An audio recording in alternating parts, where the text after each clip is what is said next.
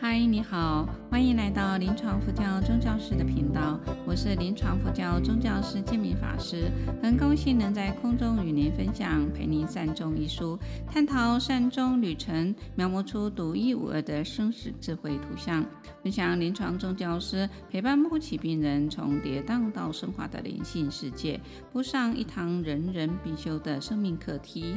二零二三年七月十六号，陪您善终读书会心得分享第二章：当生命失落时的灵性照顾。灵性照顾的第一步，关系的建立，里面有个三个：接受、倾听、同理跟情绪支持。倾听同理是灵性陪伴或照顾建立关系必备的核心态度与基础能力。倾听的中文意义就是身体倾向对方，让对方觉得受尊重、重视。用耳朵带着一心专注的心去观察、体会、解读对方的话语或肢体动作背后的真正意义。倾听跟同理心其实更深层的理解，就是佛法所说的无缘大慈、同体大悲。以平等、没有分别的心来关怀病人，对病人的苦难感同身受。今天我们就来聆听分组讨论后的心得分享。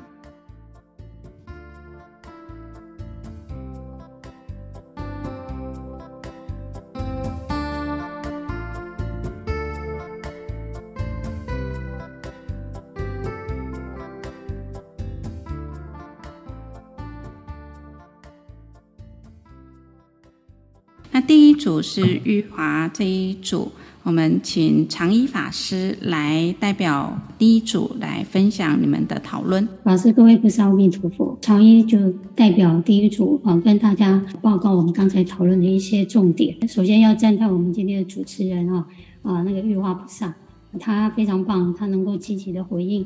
啊，每一个人的分享，像刚才我们呃最后再提，有人问到什么是蝴蝶效应，那我们虽然简单的解释了一下，但是呢，他就用一个故事很轻松的就把这个问题让我们印象很深刻。譬如说，先生啊，他如果说这个什么情绪不好，然后呢，把他这个不好的情绪呢发泄在太太身上，那太太呢可能又把这个情绪呢对着小孩，那小孩可能怎么样？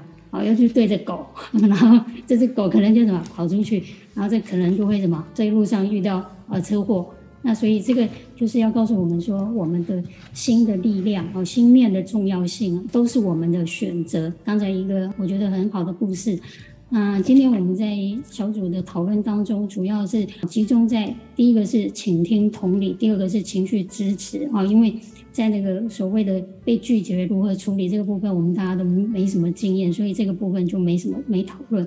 那总体的来说，其实我们大概在讨论过程当中啊，都是把倾听、同理跟情绪支持这两个是可以说是彼此相关，所以也是都是合并在一起讲。啊，譬如说有人提到说哈，我们其实我们自己大部分都是以凡夫心啊、烦恼心来看对方。譬如说别人跟我们陈述啦，他的烦恼啦，我们呢通常都会只是用什么回应他的都是道理，或者我们讲佛法，佛法怎么说？佛法告诉我们什么？可是对方可能只是需要的是一个垃圾桶。他需要的是倾听，然后我们也很容易就是以我知道我知道你要讲什么来打断对方，不是说用一种同理的同理的态度，然后以倾听的方式来回应对方。所以这里有人提到说，好像在那个八十九页，倾听同理其实很重要，就是关切而非责备回应，然后又能够说出对方心内心的感受，这个是。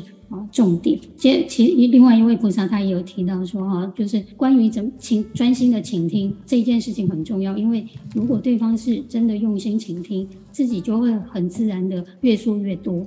可是如果被对方纠正的话，就不想说了。好，所以重点其实是在于倾听，而不是说要给予什么样的辅导。哈，还有就是有提到说，关于好像这个情绪支持。啊的这些自自身的经验，譬如说啊朋友跌倒了送医，那可是只要只是自己一句轻轻很轻松的安安慰，那可是可是这样的情绪就会传递给朋友，当下就能够安定他的心。啊，这个就是一个情绪的支持。另外一个例子是说自己的哥哥开刀啊，那大家当然当事人一定会紧张。那大家兄弟姐妹都说好了，好，就是大家尽量放轻松，然后让让这个什么，把这个情绪也能够传递给啊要开刀的哥哥。那这个的确也影响到他，啊，所以这个是一个啊，他们所这个提到的这些案例啊，也就是说情绪的支持其实是非常重要的。那再来就是关于正向的回应啊，那譬如说我们这个呃书里面有提到那个啊有一个菩萨梦到他搭电梯。啊，然后结果呢，还出现了，他觉得最后是没有门打开，可是跨不过去，然后又出现黑暗深渊，啊，但是因为法师能够给他正向的引导、正向的思维，所以反而让他哦就能够接受，而且又能够继续精进、精进的念佛用功，啊，所以这个就是给予正向的支持。啊，然后正向的思考是非常重要的。再来就是换位思考，总结的来讲，哦，就是换位思考，然后能够同理接受对方，好，所有的呃所说的任任何内容，好，那这个才是真正的倾听，还包括我们的肢体，啊，我们的眼神，也就是说，这个是让对方能够感受到我们的真正的这个用心，好，那又举也有举例到说，像忧郁症，好，忧郁症的话。好，如果我们对忧郁症的患者说话，就要更加的小心用语，因为他们可能会很敏感。那我们如果用语不当的话，可能是适得其反。那最后，我想在这里我提出两个问题啊，哈，嗯，因为跟我这是我自己在阅读过程当中，好，自己有一小小的问题，那想说看是不是啊法师能够给予回应啊？譬如说，在病人这个做这个肢体的接触的部分啊，好像譬如说又有。这个在书中的案例就提到说，哎，可能对方正在不舒服，然后借由这个帮助按摩的机会，然后让他解除这个不舒服，然后跟他建立一种哦彼此的关系，啊，或者是握着手等等。那我不知道说这个部分好怎么去拿捏那个分寸啊，因为毕竟哎这个方面我没经验，那我们其实是有一个戒律的考量，好，所以。呃，这个问题不晓得法师能不能回应？呃，我们等一下来回应常一法师提出的问题。好，那第二组呃，不同这一组运节是我们这一开始的时候，就是有几位我们这一组呢，在开始的时候，同修都提到说，关于要倾听呢，觉得蛮困难的。就是同理呀、啊，倾听蛮困难的这样子，我我印象中哈。然后呢，那后来有一个人呃提了一个问题，就是说到病人啊，他们受苦都是负面情绪很强，这样，哎，他想很好奇说，宗教师怎么自己来摆脱这样的负负能量？那我那刚好那个建明法师在现场，在我们这一组，然后我印象很深刻，法师强调说，呃，就是要有一个定课。然后有一个用功的法门，好让自己能够先稳定，还有平常要关照自己的情绪，不然自己已经千疮百孔了，怎么可能去这个安慰理解别人这样子？那我就是对于我为什么会讲到这个哈，我就连接到说，因为我读这本书，呃，有一个例子我印象很深刻，就是那个九十一页的这个丽珍哦，她就是什么呃有三任男，先后跟了跟了三个男人，就然后呢什么又分手啊，又换一个男人啊，就是。宗教师是就是是呃发现说，觉得这个丽珍哦，这个情绪很复杂，说怎么可以承受这么复杂的感情纠葛这样子？但是这个宗教师很快的也就开始做了自我的省思，那省思了大家各自有各自的不同的背景，然后呢，接着再慢慢的去理解说，虽然不能理解他的这种。复杂的感情，但是可以去理解他的苦，而这样子开始帮助他把这些苦能解脱。这样子，那我对这个印象很深刻，是因为我觉得说，我们去关心病人，可能先都不要讲到倾听啦，哈，就可能第一步我们就会对这个病人呢、就也许知道他的一些历程，就会有一些评价，有一些就是对他的一些批判，呃，暗暗的暗暗的哈。就是道德啦，不管我们用道德，尤其又学了佛法，就有更多的标准这样子。所以我看这个例子，觉得哇塞，真的蛮蛮自我警惕的。这样就是对于这个这个部分，要先能够要先站稳脚步。所以就回到刚才，就是呃法师说的这个很重要的，自己要先能够关照自己的情绪，呃自己现在是在做什么。然后平常要有要有功课用功，这样这个是我就是一个一个学习啦。呃，到后面我们有一个同修问了一个问题。然后问到说，那如果我们要去关心病人啊，说要倾听，但是病人都拒绝啊，怎么建立自己的信心？就是有说要在大组来提问嘛。那我呢，这一段呢，我有听到，我有略微听到这个建明法师，呃，在这个部分展现的一个风范，所以我也想要讲一下哈，就是当当病人拒绝的时候，他说，呃，因为就是因为他不知道我的好。才会拒绝这样，我觉得这句话呢，就是让我觉得就看到看到这个作为一位法师的一种风骨啦，这样那种气让我觉得哇，佛法这么好，然后呢。呃，您就是知道说这佛法这么好，我是可以把佛法送给你的。你如果知道了，就会知就可以解脱，你会得到快乐。这样，呃，我我有听到这样的一个方向，然后就觉得就是应该这个部分还值得探索了。好，以上谢谢。好，谢谢韵姐的代表第二组的一个整理。那在这里呢，再说一下，就是。这个是建民九十八年的时候，民国九十八年的时候，呃，要受宗教师的培训的时候是这样的一个条件。那现在呢，啊、呃，条件没有这么严格了，大概出家三年。出家完三年之后，再受完大戒的人才可以参加培训这个部分。刚刚呢，啊、呃，谈到了这个病人的拒绝，其实当别人拒绝我们，我们已经。我们都习惯于我对你好，所以你一定要接受，所以我们不能接受别人对我们的拒绝。那这也是我的一个突破。我觉得这就是我们要去学习，因为每个人对我们的不理解，所以他们拒绝是很正常的，因为他不了解我们的好，我们是要去做什么的，所以他们会拒绝。但如果说一次的拒绝，两次的拒绝，就像我在台大医院的时候，我有一个病人就这样子，他的先生拒绝我。那再一次的时候，他家人在拒绝，那我就想看到了他们的背景，就是看到他的家族图的时候，我觉得这是一个高危险群，就是病人也可能到最后会很难舍下，包括他的先生两个人都罹癌。所以我就看到他的这个门诊的时候是蔡兆勋医师的时候，我就想办法，就我就透过蔡医师去请他去跟他谈说，诶，我是在做什么的？之所以关怀能够做什么？透过这样子的一个理解之后，蔡医师去帮忙讲了之后。那个病人呢，再隔一个礼拜呢，他就站在那个病人的家属就站在门口迎接我，就说：“等一下师傅会来吧。”啊，所以那个态度，因为他们不理解，就是我要回应你的，就是说，因为他们不了解我们的好，所以会这样子很正常的。那我会一次、两次、三次，如果是在透过呃医师的介绍，他还说：“哎，我们不需要”，那我就放下，因为代表没有因缘。这是我给各位的回应。第三组普心法师这一组玉芬，谢谢建明。法师，各位法师，各位同学，大家晚安。我是林玉芬。那今天由我代表第三组来，就是整理一下我们今天的一些心得分享。嗯，我很简单的分为四点。那待会如果分享的觉得还不够不够圆满的话，我们怡经师姐会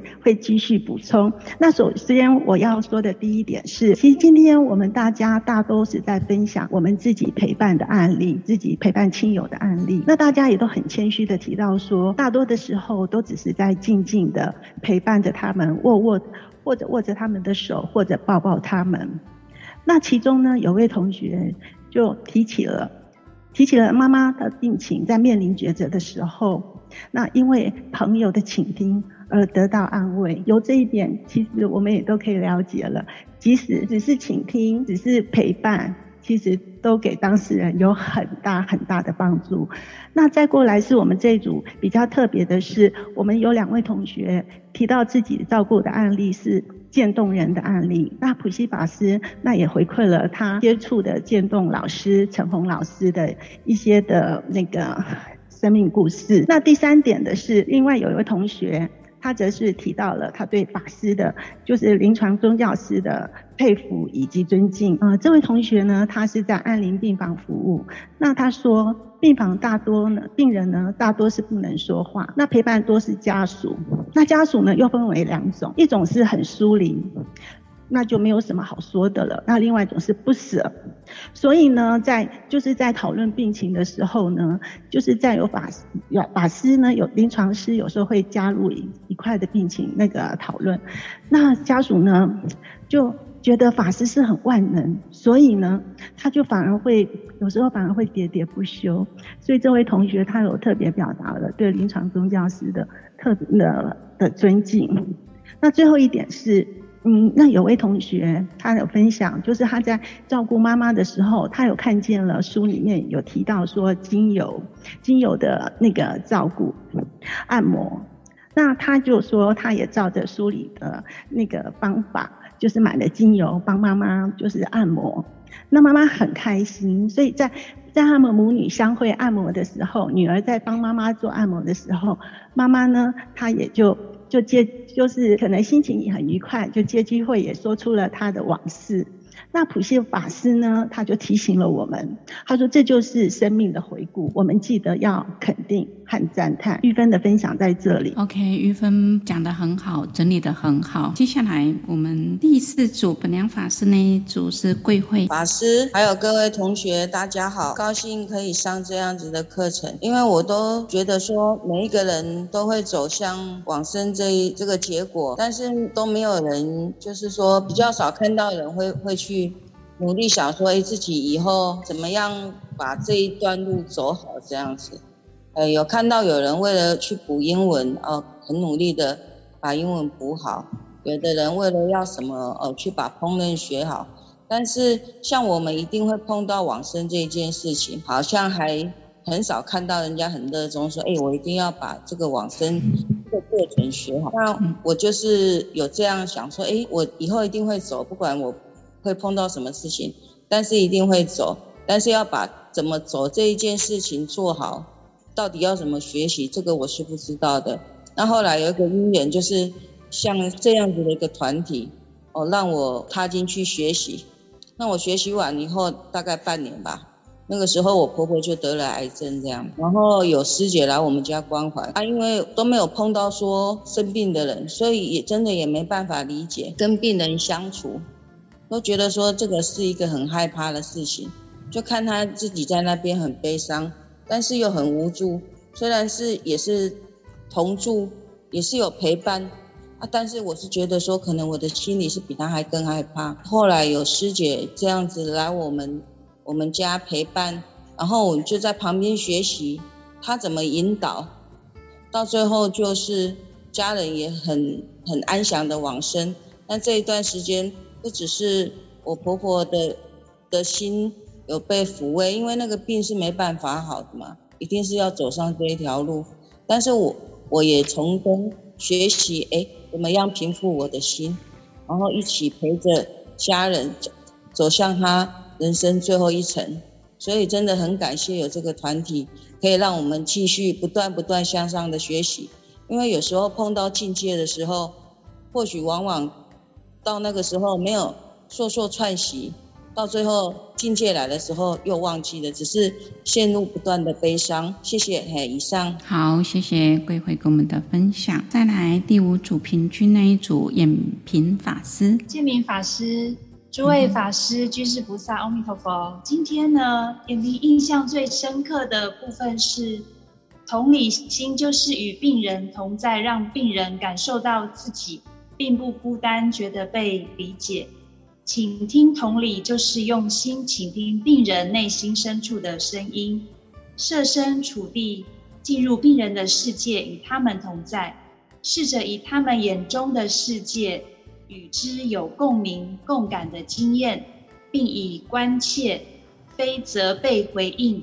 仿佛能说出对方内心感受，是一种心灵交汇。呃，虽然眼皮目前没有临床的经验，但是现阶段呢，自己的生命历程对于未来的临终关怀有很好的实际练习。家中有两位高龄的长辈，都已经八十几岁了，一位是奶奶，一位是外婆。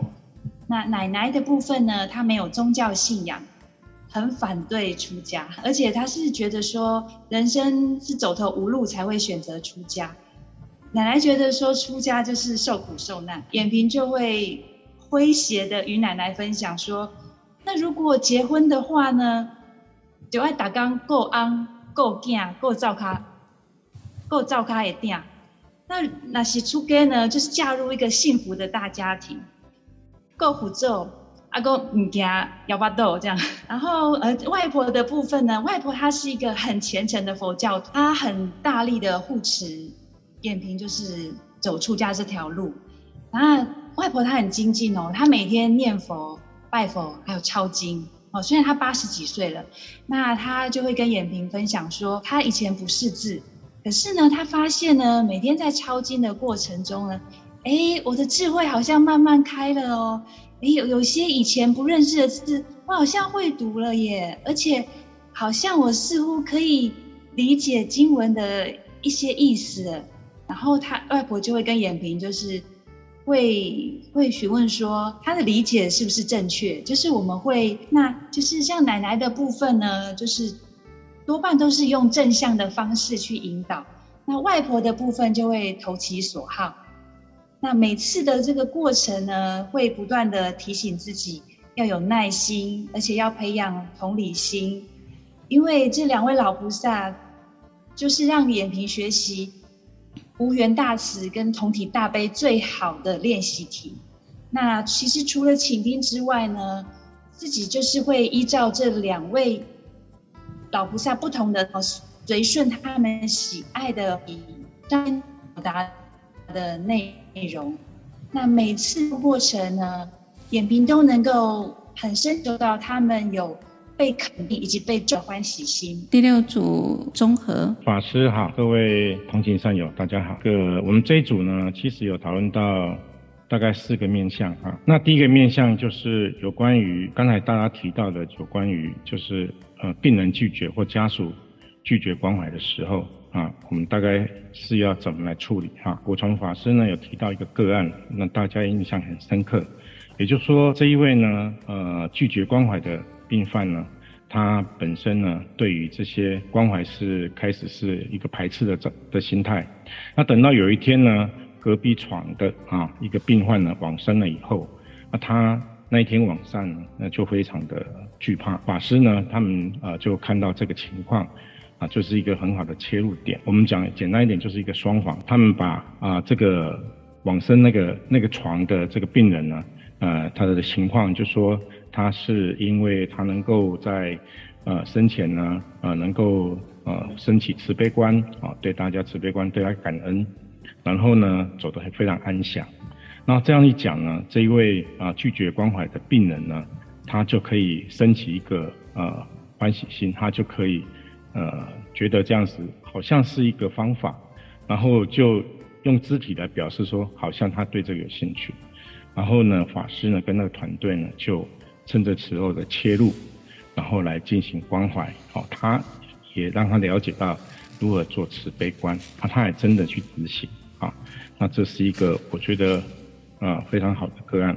那同时呢，呃，在这种拒绝关心的病人上呢。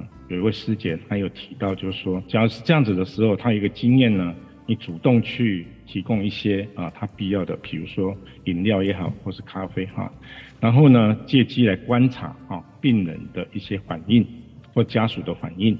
那比如说呢，他的个案是啊，病人会有一些啊，像这个抓痒这些啊，他就想到说，那我们是不是可以用精油啊，某种精油来按摩啊，来减缓他这样的啊。那征得这个医疗团队的同意呢，而且他也邀请了啊家属呢一起来做这件事情，那让这个病人跟家属呢跟他有一个很好的互动啊，我觉得这也是我们在那这个书本上八十七页所讲的，就是说我们要清楚病人的身心处于什么状态，找出一些话题啊，然后呢不勉强，但是很积极，不放弃。任何接触病人的机会，还要听得懂病人或家属的各种隐喻，看得懂病人的肢体语言。我想是针对这一段呢很好一个诠释啊。那第二个部分呢，就是提到一个问题呢，就是对于某些啊年长的这些啊呃临终者呢，他可能啊表达语言上有困难，比如说中风过，或是呢他呢。呃年纪长很重听，所以在这个沟通上会有一些困难。然后呃伊西喇嘛呢就提出提到就是书中所提到的东西，就是你还是要能够想办法能够进行关怀啊，包括是是适当的语言呃身肢体的接触，握手也好啊，关怀也好，按摩也好，或是呢。啊，甚至呢，被重听的也有一些可以他听得到的地方，甚至也用可以用笔谈的方式呢，来尽量达到一些沟通引导，让他情绪能够呃发泄啊，就是能够宣泄，能够引导他这个能够一个善终的一个地步哈。所以呢，这两个呢部分呢，就是我们针对于现在目前可能很多人有困扰的部分，不管你是照顾者或是照顾自己的家人，可能都会很受用。那第三点呢，就是有位师姐提到呢，就是她是在养护中心，她照顾她先生的这个经验呢，就是心情非常忐忑。那他在在病房里面也会朝着一个不不好的方向去想，啊，啊，她也有一个感同身受，就是说那些在安宁病房的家属或是照顾的团队呢，是不是也很辛苦？那他自己在养护中心，是不是对这些长者呢，有一些呃能够视病犹亲？这样的一个一个心态能够能够建立起来，所以我觉得这样子一个深自反省呢，是很值得赞叹的哈。第四点呢，就是陈医师呢，陈卫信医师呢，他提到就说，其实在建立这种跟病人或家属的这个关系、信任关系的过程中，很需要是爱心、爱耐心，这耐心很重要的哈。那伊西喇嘛也补充说，这就是我们佛法常讲的忍辱波罗蜜。啊的一个内涵，而且呢，也要大家来想想看，在自他换这种心境下，来陪伴啊这些家人或这个病人或家属呢，应该会有更好的一个效果。那最后陈医师又提到一个我觉得很好的总结，就说他提到要随缘和惜缘啊，随缘惜缘，而且要陪伴这个善缘啊。他的意思呢，就是我们接触到不管是自己的或是或是有需要的一个病病患呢。我们在可以在，因为在惜缘跟结随缘这个情况下，我们找到切入点，然后呢，尽尽力去关怀他，来珍惜这个善缘。好，以上我们这一组的一个报告。好，谢谢第六组综合的把这一组的讨论分享。那延平法师有没有要再补充你刚刚的部分？谢谢法师。嗯嗯，所以就是在每一次与那个家中的两位老菩萨在。呃，互动的过程呢，就是不断的提醒自己要有耐心，培养同理心。然后家中的这两位老菩萨是让延平学习无缘大慈、同体大悲最好的练习题。那除了倾听之外呢，他自己会依照这两位老菩萨不同的特质，随顺他们喜爱的话题与他们互动，让呃让老菩萨们他们可以发挥内心。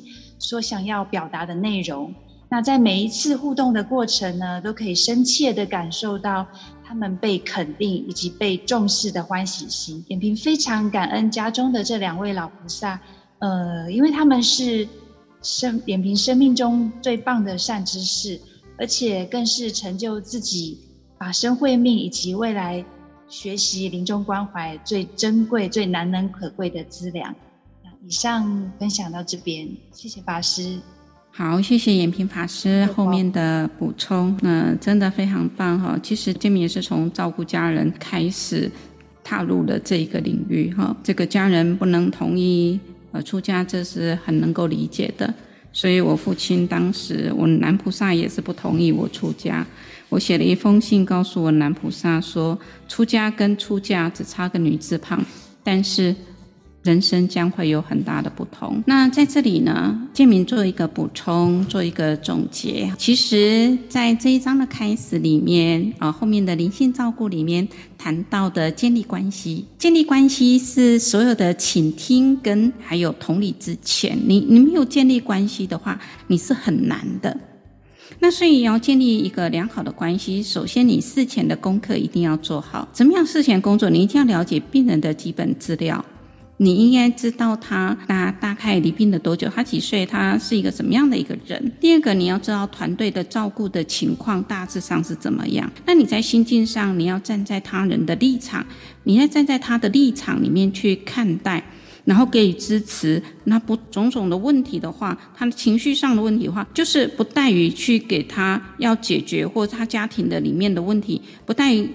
这个要去跟他解决或解救，或是去批判这样的一个态度。那在每一场的对话当中，这是一个心灵上的对话，而不是用头脑的对话。那么也是用真心实意的一种展现。所以你跟他要建立的是朋友，不是英雄啊，不是你去当一个。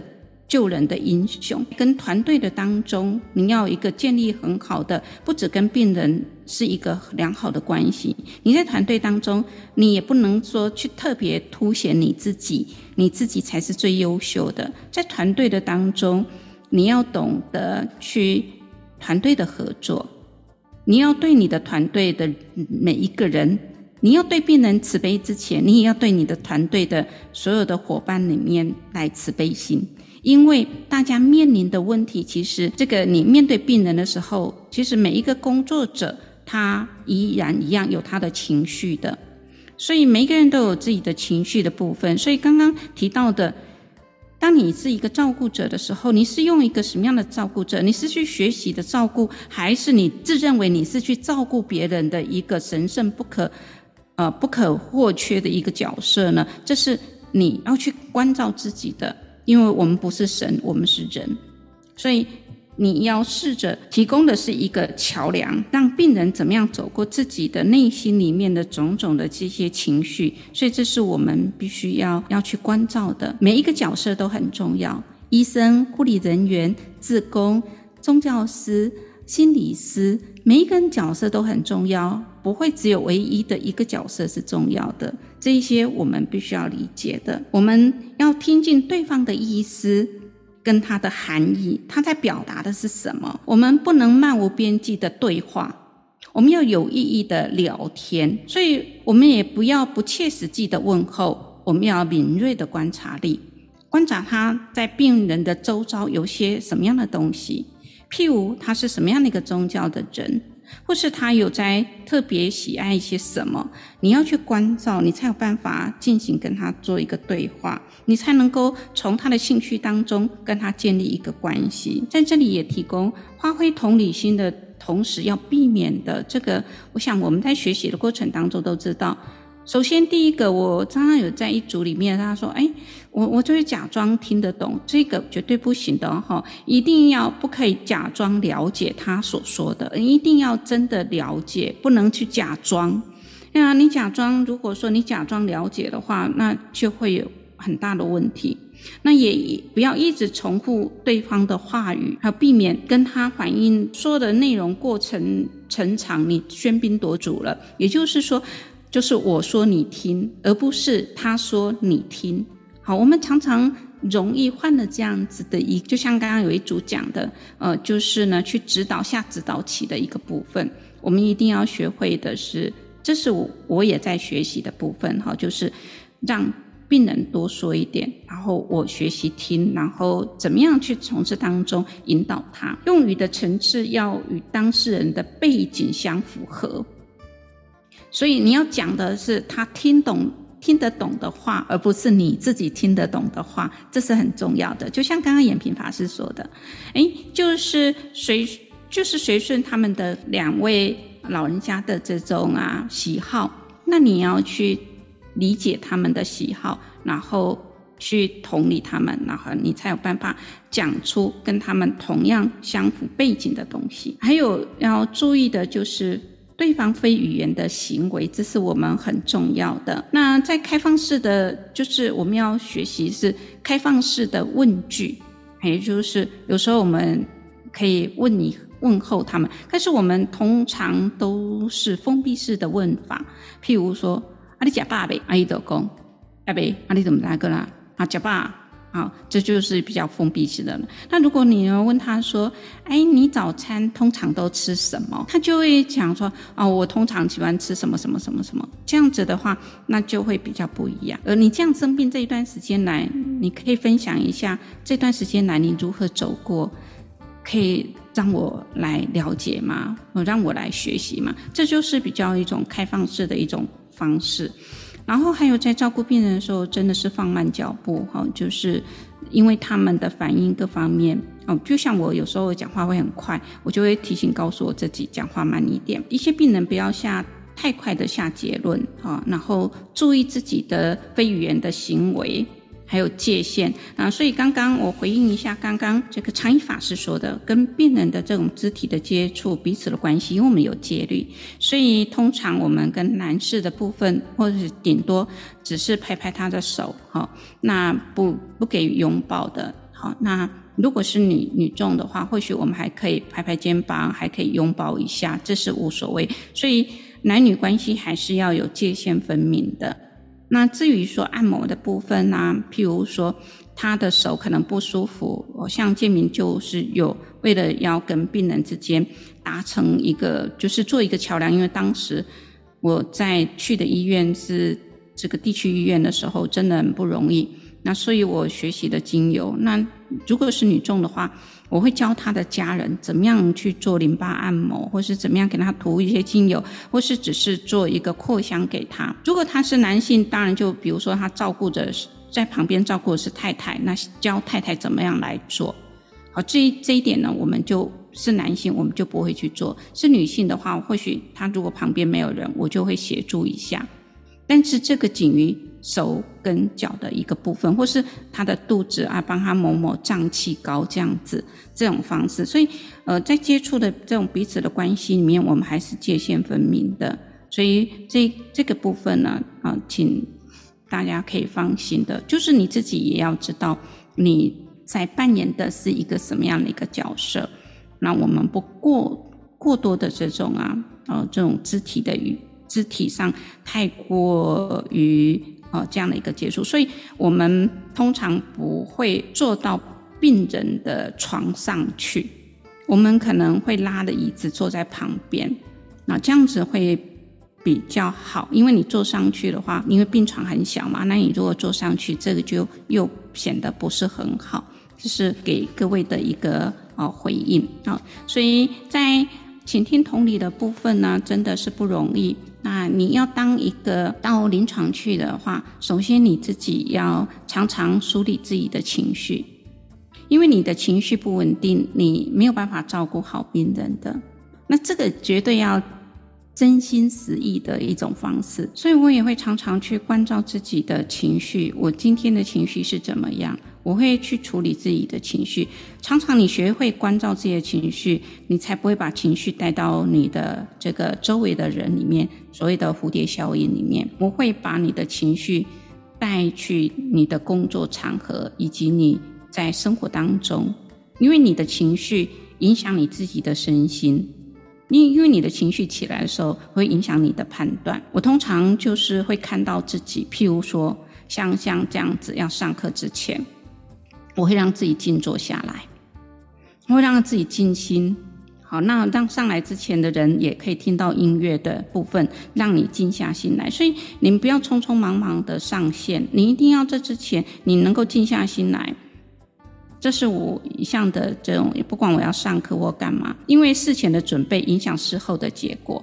所以这就是我们每一个人不要匆忙的一个哦，不要太匆忙，你一定要给自己时间。所以呃，除了这个每天就是给自己定课以外，要告诉各位，静下心来不一定要盘腿坐，但是每天给自己五分钟或十分钟静心的时间，因为你只有静下心来，这一杯水才能够沉淀下来，沉淀下来，你才可以看到你自己的起心动念在哪里，你的语气是如何。你是一个慈悲的人，那如果你是一个慈悲的人的话，我也在学习，有时候难免就是。